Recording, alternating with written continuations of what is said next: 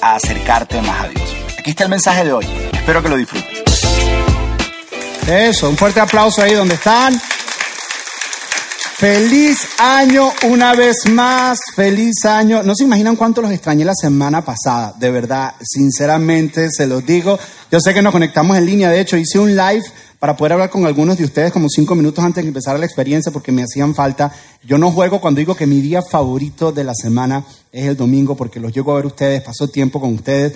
Así que los extrañé muchísimo, estoy feliz de estar de regreso. Eh, si es tu primera vez con nosotros, por cierto, te damos la bienvenida. Gracias por estar aquí y acompañarnos. Nuestra visión es bien sencilla, es ayudar a las personas a acercarse a Dios a través de una relación personal con Jesús. Y, lo primero, hay, dos cosas que quiero hacer primero. Lo primero que quiero hacer eh, es, es que eh, mires a la persona que tienes al lado, mira a la persona que tienes al lado, mira, mírala bien y, dile, y dile, Josué está más gordito.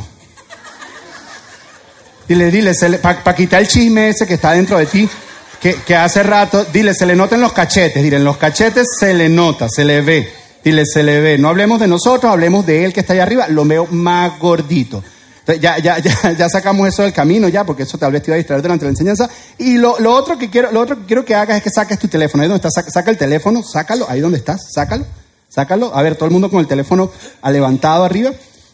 Y, y, y, y me vas a tomar una foto y vas a poner hashtag gordito. No, mentira, eso, eso no, no saca, saca tu teléfono. Y quiero, y quiero, quiero que vayas, yo no sé en los retroides cuál es, pero que vayas a la aplicación de mensaje de texto, a la aplicación de mensaje de texto. Y en la aplicación de mensaje de texto, cuando yo te diga, vas a enviar un mensaje de texto a este número que estás aquí, empieza a escribir este número, 305 no, 900 5493. 305 900 5493. Una vez más, 305-900-5493. Manténlo ahí, no envíes ningún texto, no hagas nada, yo te voy a decir cuándo lo vamos a hacer. Ya todos lo hicieron, ya todos lo tienen. Ok, estamos a principio de año, es tiempo de cambio, es tiempo de resoluciones, es tiempo de nuevas metas. Te hago una pregunta, ¿cuántos ya hicieron sus resoluciones? Levanten la mano, hicieron sus resoluciones. Ok, cuatro o cinco, muy bien. ¿Cuántos empiezan mañana a hacer las resoluciones? Sí, es mañana comienza. ¿Cuántos ya rompieron las resoluciones? Levanten la mano. Ok, e, este es tiempo de cambio, tiempo de hacer resoluciones. Y ahí me dio la curiosidad a ver cuántos de nosotros, qué resoluciones o qué planes tenemos para el próximo año. Entonces, lo que quiero que hagamos es lo siguiente. Aquí yo puse las cinco resoluciones eh, eh, más famosas de todos los años, ¿ok? Entonces, yo quiero que tú votes, te voy a dar, cuando yo te diga 10 segundos para votar, para ver, para ver hacia dónde vamos nosotros en nuestras resoluciones este año, ¿ok? Entonces, perder peso o hacer dieta, si tu resolución es quiero perder, puedes escoger una nada más. Si tu resolución es perder peso o hacer dieta, simplemente eh, le das al, envías el número uno y, entonces vamos a ver, vamos a ver quién gana, cuántos gorditos hay. Lo, otro es eh, ser más saludable o hacer ejercicio. Si tu resolución es, bueno, quiero ser más saludable, hacer ejercicio, ir al gimnasio, le das al número Dios. Eh, ser mejor persona, seguramente votará mucho. Y ser más feliz, estás en la iglesia y seguramente es lo que vas a querer decir. Pero, pero bueno, le das al número tres ahorrar más y gastar menos, le das el número 4. O la número 5, mi favorita, escribir mis resoluciones. Mi resolución este año es sentarme a escribir mis resoluciones. ¿Están listos para votar? Les repito, número 1, hacer dieta o perder peso. Número 2, ser más saludable. Número 3, mejor persona. Ahorrar más y gastar menos o escribir mis resoluciones. Tienes 15 segundos para votar en este momento. A ver, empezamos a votar, empezamos a votar, empezamos a votar. A ver, a ver, uy, uy, uy, miren, miren, uy, uy. Uy, uy, uy, escribir mis resoluciones. Ok, a ver, a ver. Nadie quiere, todos están aquí delgaditos, nadie quiere perder peso. ok, y cerramos la voz. Ahí quedamos. ahí quedamos. Ahí quedamos. Ok, ser mejor persona. Uy, qué bueno. Ustedes tienen un concepto de ustedes bien alto, ninguno se ve gordito, todos se ven flaquitos por lo que veo. Hace rato no van al doctor se creen muy saludables. Ser mejor persona, asumo que es porque eh, si estás aquí en la iglesia, tal vez uno de tus deseos. Eh, ahorrar más, gastar menos, está, está bien. Ah, ah, te voy a contar, yo tengo una relación de amor y odio con esto de las resoluciones.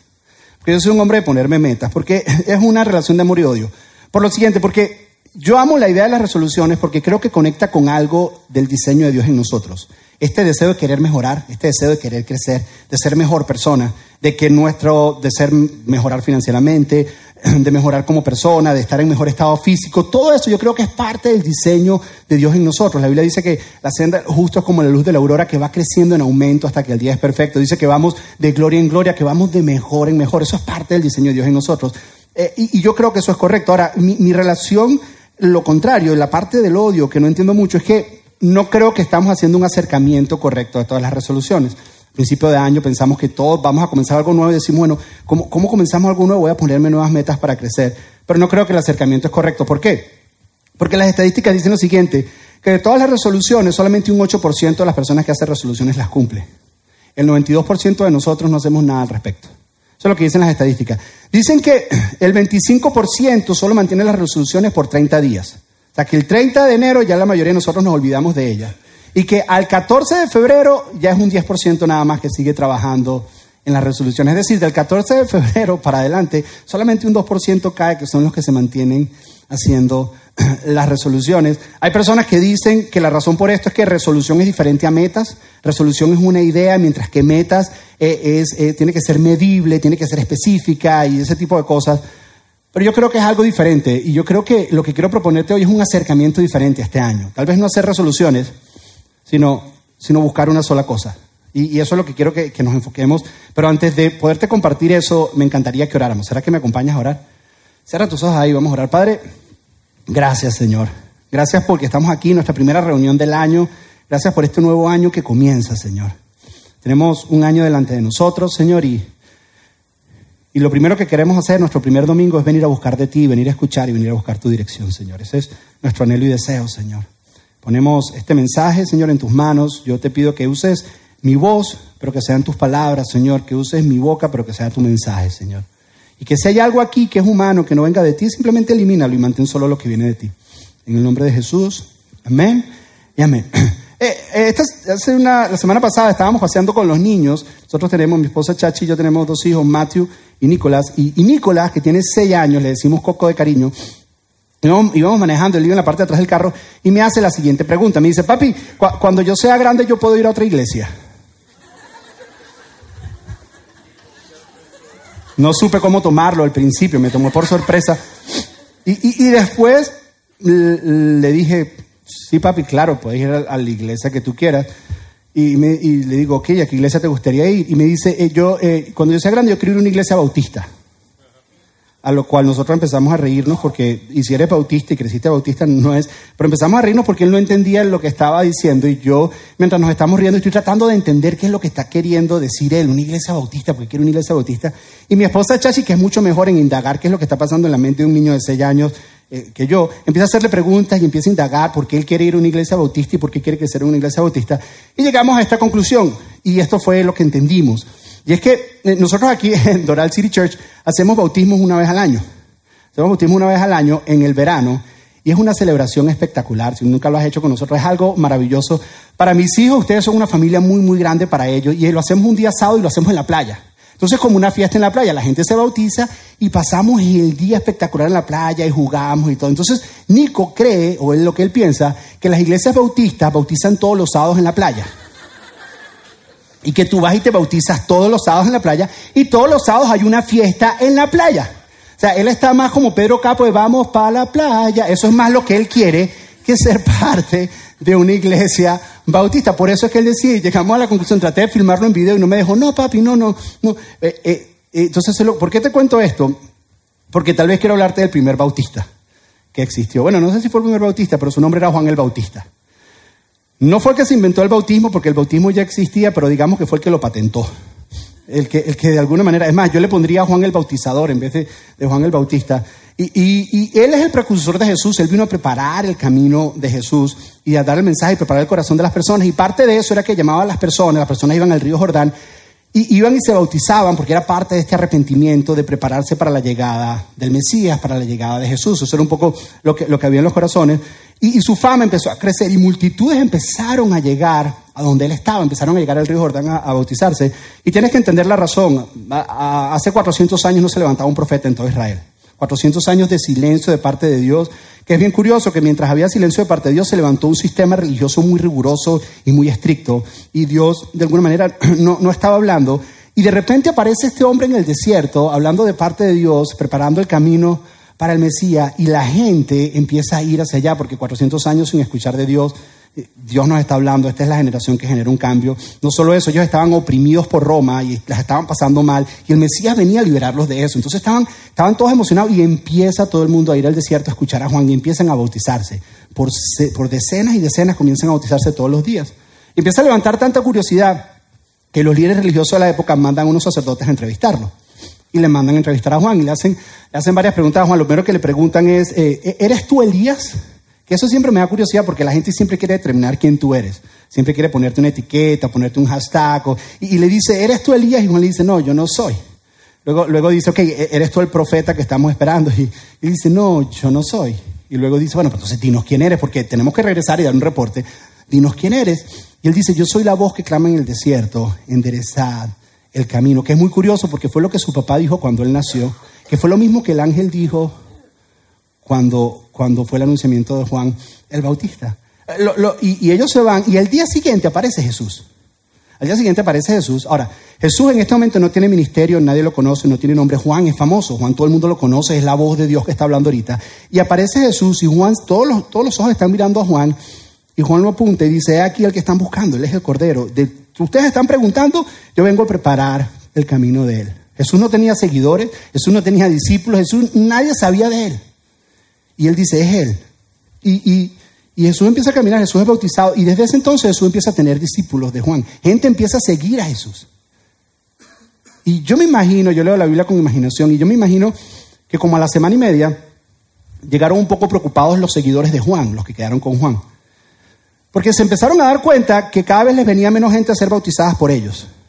Y empezaron a investigar y se dieron cuenta que Jesús, del que Juan había dado testimonio unas semanas antes, montó un chuzo de bautismo del otro lado del río. El mismo negocio de bautizar personas, Jesús lo montó al otro lado del río y como él había hablado de él, ahora todo el mundo se estaba yendo donde Jesús. Yo, me imagino los, los seguidores de Juan diciendo, tenemos que hacer algo. O sea, este tipo nos robó la idea. pues nosotros, seguramente él vino varias veces y se robó el método, vio la idea, la agarró, la patentó y se la llevó y tú viniste, hay algo que tenemos que hacer, no puede ser. Y había envidia en sus corazones. Ellos, querían de alguna manera que Juan hiciera algo al respecto, que hiciera una proclamación, que hiciera algo de su poder que él tenía con las personas. Y, Juan dice algo bien curioso, esta es la respuesta que, Juan les dice, está en Juan capítulo 3, versículo 27. Juan le dice, Juan respondió, dice, nadie puede recibir nada a menos que Dios se lo conceda desde el cielo. Ustedes saben que les dije claramente, yo no soy el Mesías. Juan entendía cuál era su parte en la historia, que él no era el protagonista que era simplemente un extra, que era un actor de reparto. Dice, yo no soy, yo se los dije a ustedes claramente, no digan que nunca los engañé, yo les dije claramente que yo no soy el Mesías. Estoy aquí solamente para prepararle el camino a él. Y luego las próximas palabras que dice Juan, escúchame, las próximas palabras que dice Juan, son de esas palabras que penetran la carne pero que sanan el alma. De, de esas palabras que llegan a lo más profundo de tu corazón. Y yo las he hecho la resolución mía para este año.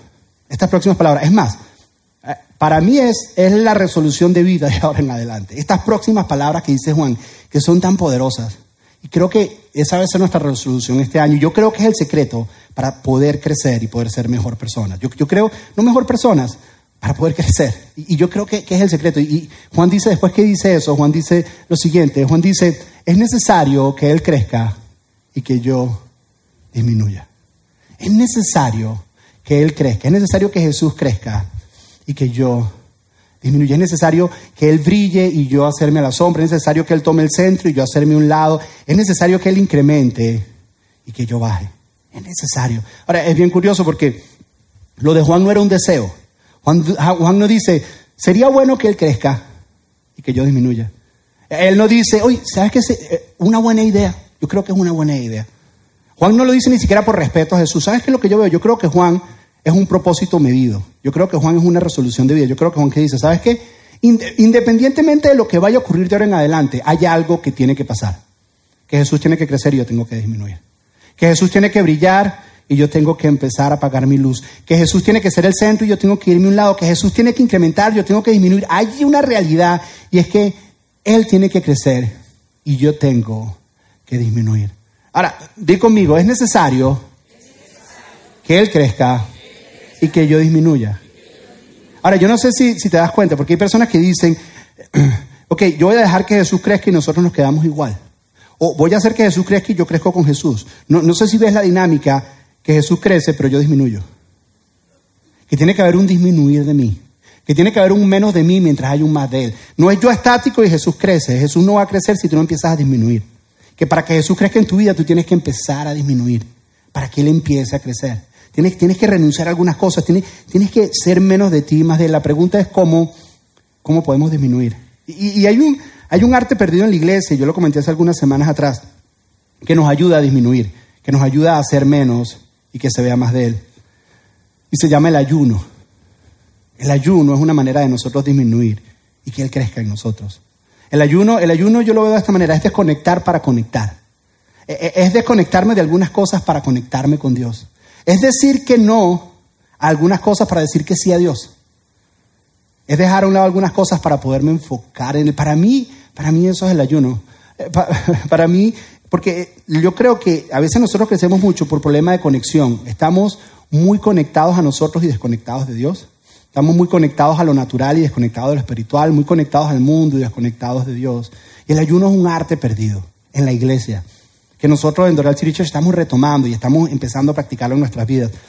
Eh, fíjate, Jesús cuando una vez estaba hablando con sus discípulos les dijo cuando ayunen. Y eso lo hablamos hace unas semanas atrás. Y cuando ayunen significa varias cosas. Número uno, que Él espera que ayunes. Cuando, ayunes. lo otro que significa es que hay un momento apropiado para ayunar. Hay momentos apropiados. Y yo creo que un momento apropiado es al principio de algo. Al principio de algo, porque te permite alinearte para eso que Dios tiene, en eso, en eso que tienes al frente, que tal vez tú no lo comprendes. Y, eso es lo que quiero hacer ahora, pero quiero presentarte eh, eh, el ayuno, tal vez de una manera para que lo puedas entender y por qué lo estamos haciendo al principio de año. Cuando, cuando nosotros abordamos, por ejemplo, el principio de año a través de resoluciones, y a través de, resoluciones, se parece, se parece como si fuera un bote, un bote de remos. ¿Sí saben los botes de remos? donde, donde lo máximo que tú tienes que hacer, todo basa en tu esfuerzo, fuerza de voluntad y fuerza de voluntad y fuerza de voluntad y, fuerza de voluntad. Y, yo quiero proponer algo diferente, porque ahí todo depende únicamente de ti, de tu esfuerzo y de lo que tú puedes hacer. Y yo quiero proponer que este año sea un poco menos de fuerza de voluntad y un poco más de su voluntad en nosotros. En vez de estar buscando y ser fuerza y fuerza de voluntad, tal vez buscar un poco más de su voluntad dirigiendo nuestra vida. Una vez más, yo no tengo nada en contra de las resoluciones, lo único es que depende únicamente de ti. Y Dios no está en ningún lado. Eh, tú eres el único que hace el esfuerzo. Y, llega un momento que, que la resolución es cuando tú, cuando tú ves tu vida al principio del año como un barco de, un remo que tienes que estar remando. El barco únicamente se mueve cuando tú estás remando. Y cuando te cansas, deja de moverse. Por eso a veces nos cansamos para el 30 porque venimos con sobrepeso de diciembre. Entonces, no, no, no podemos y no podemos y no podemos. Entonces hay personas que ven, y, yo no quiero proponer eso, por eso las resoluciones es enfocado en fuerza de voluntad, yo quiero un poco más de su voluntad, no tanto resolución, sino una revolución en nuestro corazón, un amor por Él para buscar su voluntad. Hay otras personas que tal vez ven el principio de año, en vez de ese tipo de resoluciones, lo ven como un, barco de motor, donde tú simplemente quisieras darle un botón y, que te empuje, mm, y que te lleve, y que te lleve por ahí, y que te dirige, y que lleve para pero, pero la manera en que yo lo veo, y por eso es el, acercamiento que le queremos dar en ayuno, es, es, que yo quiero que tú te imagines al principio de año como si fuera un velero. ¿Sí ves? El velero es movido por el viento que sopla. Y, el viento es tipología del Espíritu Santo. ¿Sí ves? El, el velero es alado. El, lo único que uno tiene que hacer, el timonel que dirige, lo único que tiene que hacer, escúchame bien, es posicionar y alinear las velas de manera correcta para que el viento le pegue y ser llevado a su destino. Lo único que tiene que hacer, el trabajo de él no es empujar, el trabajo de él, no, lo único que tiene que hacer es alinearse, es redirigirse de manera correcta. Y es bien curioso porque las velas, cuando le pega el viento, realmente lo que ala la vela es un vacío que se crea adelante, que te jala hacia tu futuro, que te jala hacia el frente. Es decir, que tu responsabilidad, escúchame bien, no es empujar ni hacer que el barco se mueva. Tu única responsabilidad es alinear las velas. Tu única responsabilidad es reposicionarlas en el lugar correcto para dejar que seas empujado al destino y a lo que Dios tiene para ti. Y yo creo que el ayuno y la oración es una manera de posicionar las velas. Yo creo que es una manera de alinearte y decir, ¿qué es lo que Dios tiene para mí este año? Antes de hacer cualquier plan, antes que nada, decir, ya va, espérate, espérate, espérate. Déjame, déjame posicionarme, déjame ubicarme así, para ver a dónde es que lo que Dios tiene para mí este año. Si las velas no están bien posicionadas, el barco no se mueve. Y eso se le llama loofing. Loofing. Y, y, si no estás loofing, eres un loofer. si no se está moviendo? ¿Qué, es lo que queremos hacer con la ayuno y oración? Es, es reposicionarnos, es realinearnos a lo que Dios tiene para nosotros este año, incluso antes de tomar cualquier decisión. Es decir, lo que queremos realinearnos. Eso es lo que hace el ayuno y la, oración. Entonces, quiero decirte cuatro cosas que hace el ayuno y ya, con esto termino y algo bien práctico. Cuatro cosas que hace el ayuno porque esto es lo que vamos a comenzar el día de mañana, 21 días de ayuno y oración. Quiero decirte cuatro cosas que el número uno, el ayuno trae realineamiento. Trae realineamiento. Diciembre, sé si te das cuenta, es un mes de excesos. No sé si, si te das cuenta, diciembre es un mes de excesos. Comemos más de lo que debemos comer, gastamos más de lo que debemos comer y hay otros excesos que no quiero ni mencionar. Pero hay un montón de excesos que hacemos en diciembre. Y hay algo en nosotros que dice, necesitamos calibración. Por eso a principio de año hacemos resoluciones. Necesitamos ajustar algunas cosas porque hay algunas cosas que no están bien. Y la mejor calibración es poner a Dios primero. Es lo mejor que puedes alinear esas velas. Por eso Jesús dijo, busquen primeramente el reino de Dios y su justicia y todas las demás cosas serán añadidas. Es recalibrar. Mira, a ver, esta es la mejor manera para mí de explicar el, efecto del ayuno en la vida de una persona. El ser humano está compuesto de espíritu, alma y cuerpo. Esos son los tres, espíritu, alma y cuerpo. Ahora, e, el cuerpo es la parte de nosotros que conecta, con, conecta el mundo con nosotros, todo lo externo, y el cuerpo está dirigido, presta atención, por apetitos y hormonas. Eso es lo que dirige tu cuerpo, apetitos hormonas. Ahora, luego está el alma, que es donde está nuestra voluntad, nuestras emociones y nuestra personalidad, que es nuestro contacto con las personas, con las personas que amamos, con las personas que queremos, y ahí está el alma. Y luego está el espíritu, que es nuestro contacto con Dios, espíritu, alma y cuerpo. Uno de estos tres, escúchame bien, va a dirigir los otros dos, el que sea que esté más fuerte. Si es el cuerpo, va a dirigir al resto de los dos. Si es el alma, va a dirigir el otro de los dos. Si es el espíritu, va a dirigir a los otros dos. Va a dirigir tu ser, uno. Te doy un ejemplo. Si dejas que el cuerpo dirija, te vas a llevar por apetitos. Empiezas a comer, a comer, a comer, a comer. te dan antojos, por ejemplo, y entonces te sientes mal. ¿Alguna vez te has, comido algo que después dices, ay, me siento mal de lo que me comí? ¿Que, tu alma se siente mal. Tu cuerpo a veces también se siente mal y te da diarrea, pero, pero tu alma, hay unos le da diarrea en el alma y otros le da diarrea en el cuerpo. Pero alguna vez has comido y te dices, te sientes mal.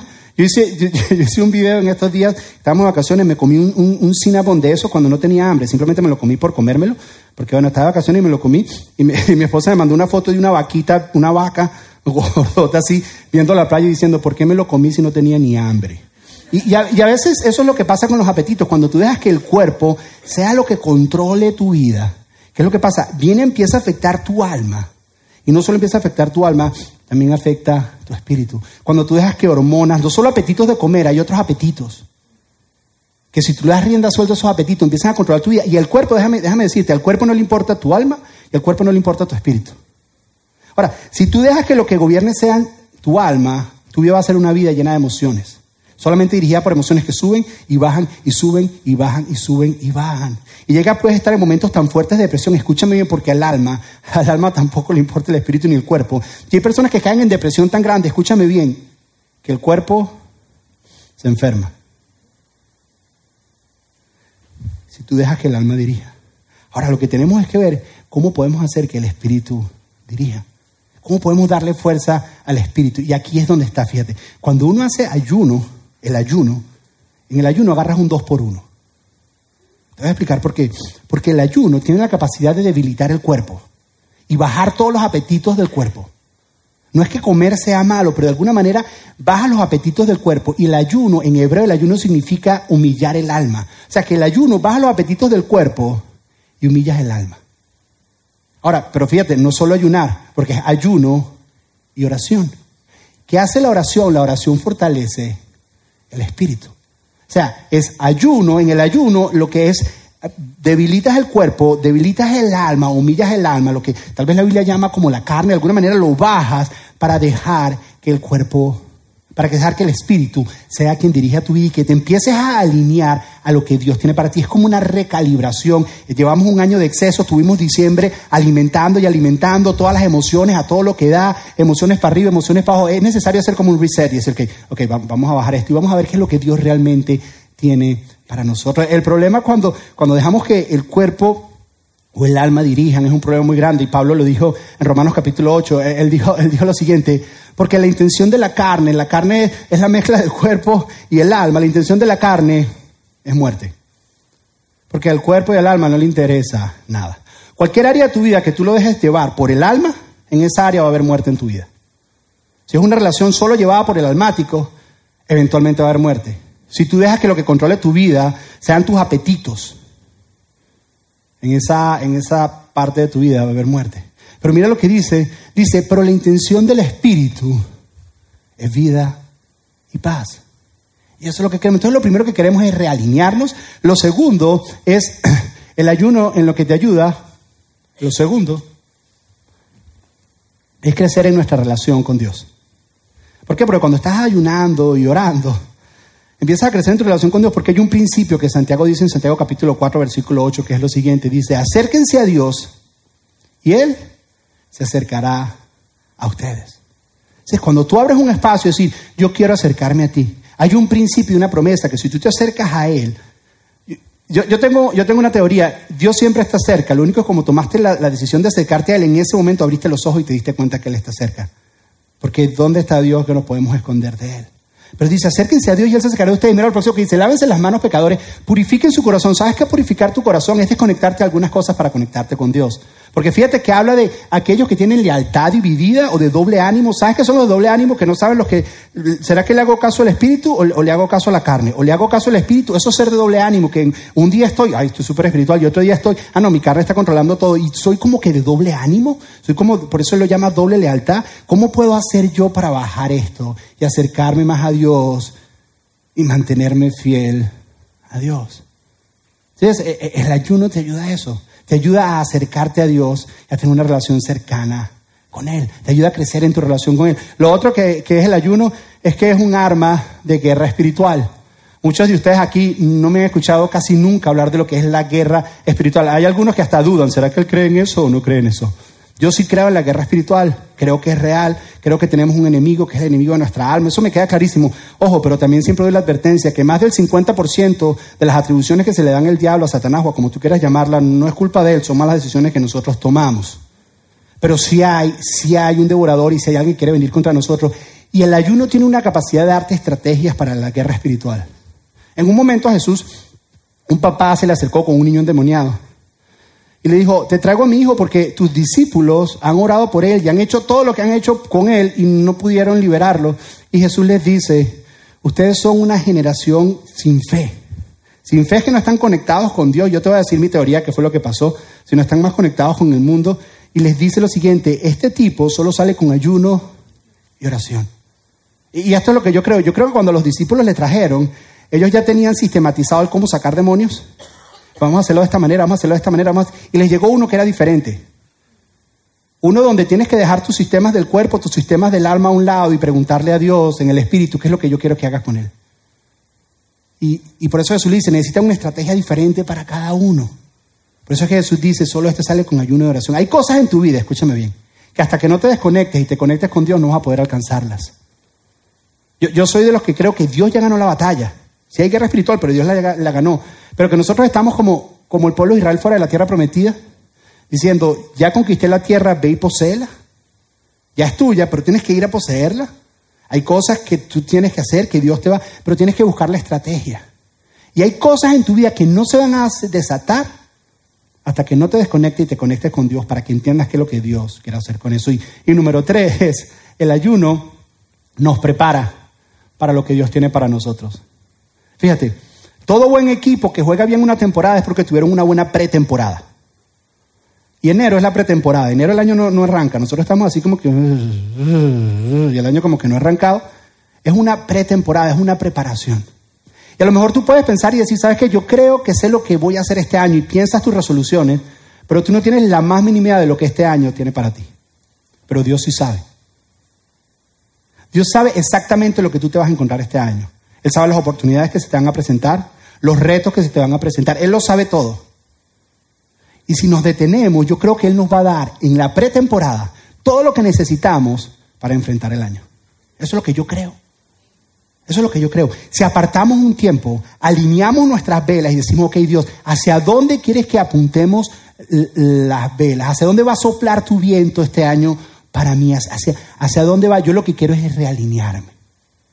Por eso lo que queremos hacer es un ayuno de 21 días, empezando el día de mañana. Ahora voy a ser bien práctico en tres cosas acerca del ayuno. Número uno, analiza tu motivación al ayunar. ¿Por qué te digo esto? Jesús dice que hay una conexión entre la motivación y la recompensa. El ayuno tiene una recompensa. Jesús dice que si tu motivación es que te aplauden, cuando te aplaudan esa será tu recompensa. Si tu motivación es bajar de peso, cuando bajes de peso, esa será tu recompensa. Les confieso que yo estaba luchando con eso. Decía, ay, voy a ayunar, voy a bajar los, kilitos que me puse de más en diciembre. Y estaba en esa lucha interna conmigo. Y estaba diciendo, ¿cómo voy a hacer? ¿Cómo, cómo puedo hacer para que mi motivación no sea eso, si mi motivación sea más de Dios? Entonces lo primero que tienes que hacer es, es analizar tu motivación. Número dos, ¿qué ayuno vas a hacer? ¿Por cuánto tiempo vas a ayunar? Nosotros lo vamos a hacer por 21 días. Puedes conectar, puedes ayunar tres veces a la semana, una vez a la semana. ¿Qué vas a ayunar? Y número tres, invitar a Dios.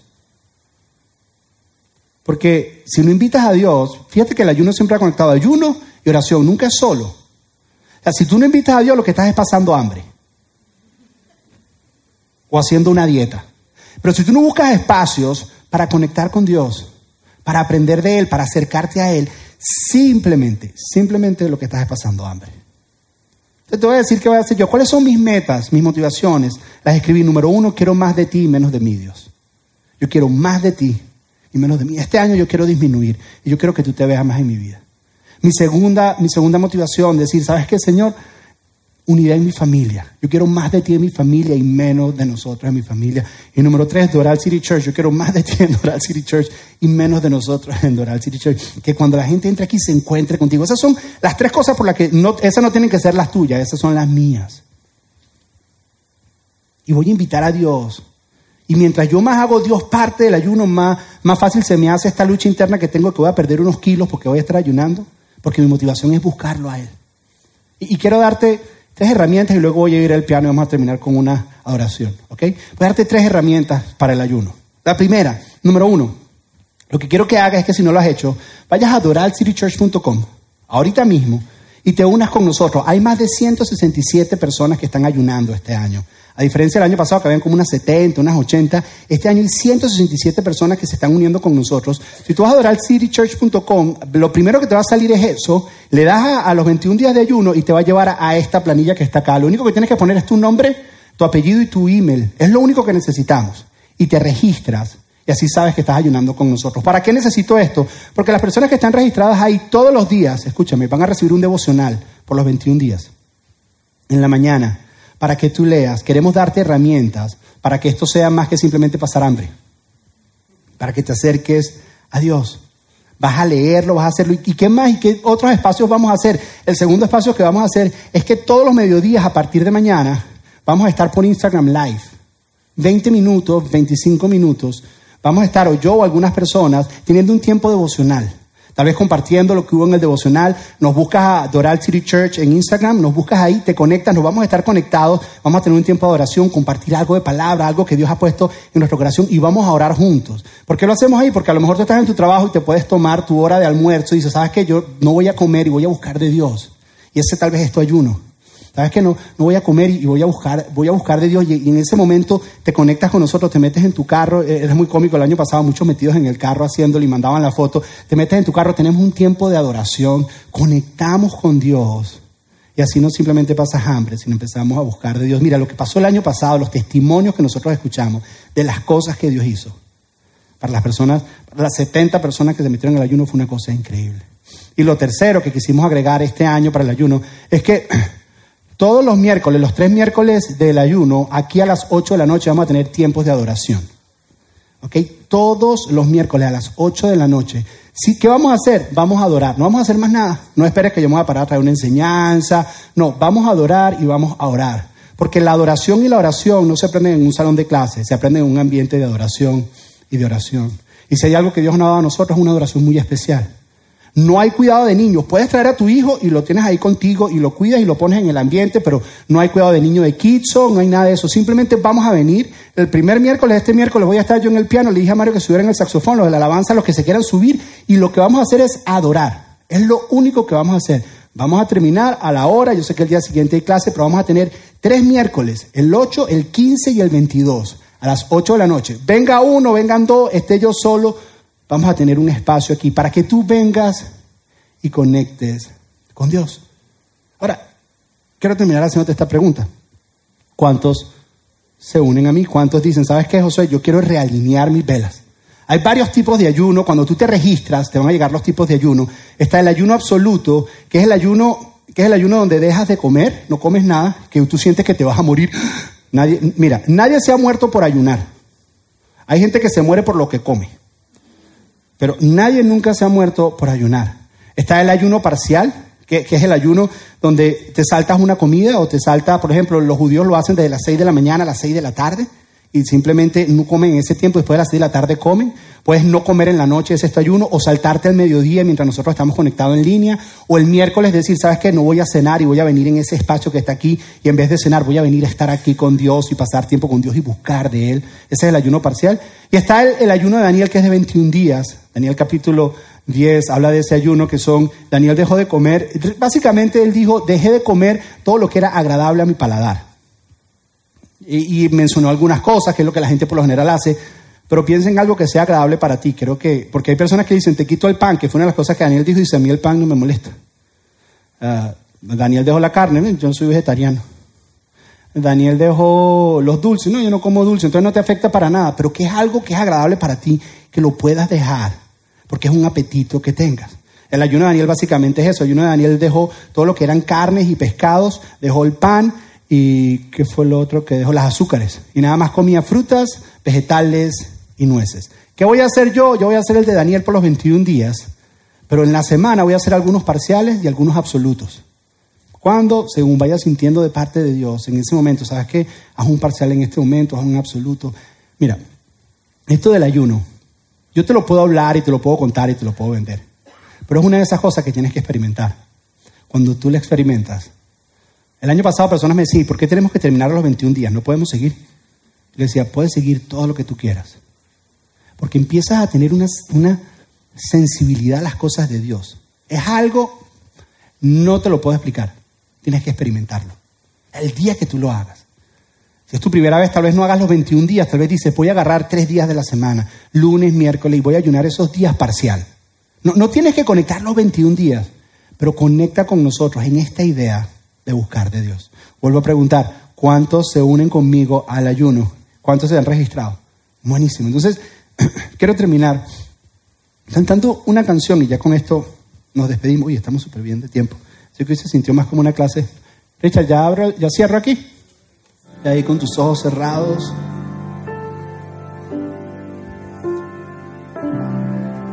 Manos levantadas. Padre Señor, el día de mañana estamos apartando, Señor, 21 días para buscar de ti, Señor. Porque no hay nada que anhelamos más que a ti, Señor. Te deseamos más que a la vida. Te deseamos más cada día, Señor. Permite, Señor, que, en este tiempo que estamos ayunando y llorando, que, que cada vez que sintamos retorcijones en nuestro estómago por hambre, Señor, permítenos recordar y decir, así como siento hambre por pan físico, quiero sentir hambre de ti, Dios. Pon en mí el deseo por más de ti, Señor. Queremos alinearnos, Señor. Queremos poner nuestra vela, Señor, en dirección a donde sopla tu viento, Señor. No venimos con resoluciones, no venimos con planes, no venimos con ideas, venimos simplemente con una sola motivación, una sola meta, que tú crezcas y que nosotros disminuyamos. Que se vea más Jesús y menos nosotros. Que se haga más tu voluntad y mucho menos nuestras resoluciones este año, que esta década, que nuestra vida se trate de una cosa, de que tú crezcas en nosotros y que nos veamos cada vez menos nosotros. En el nombre de tu Hijo Jesús.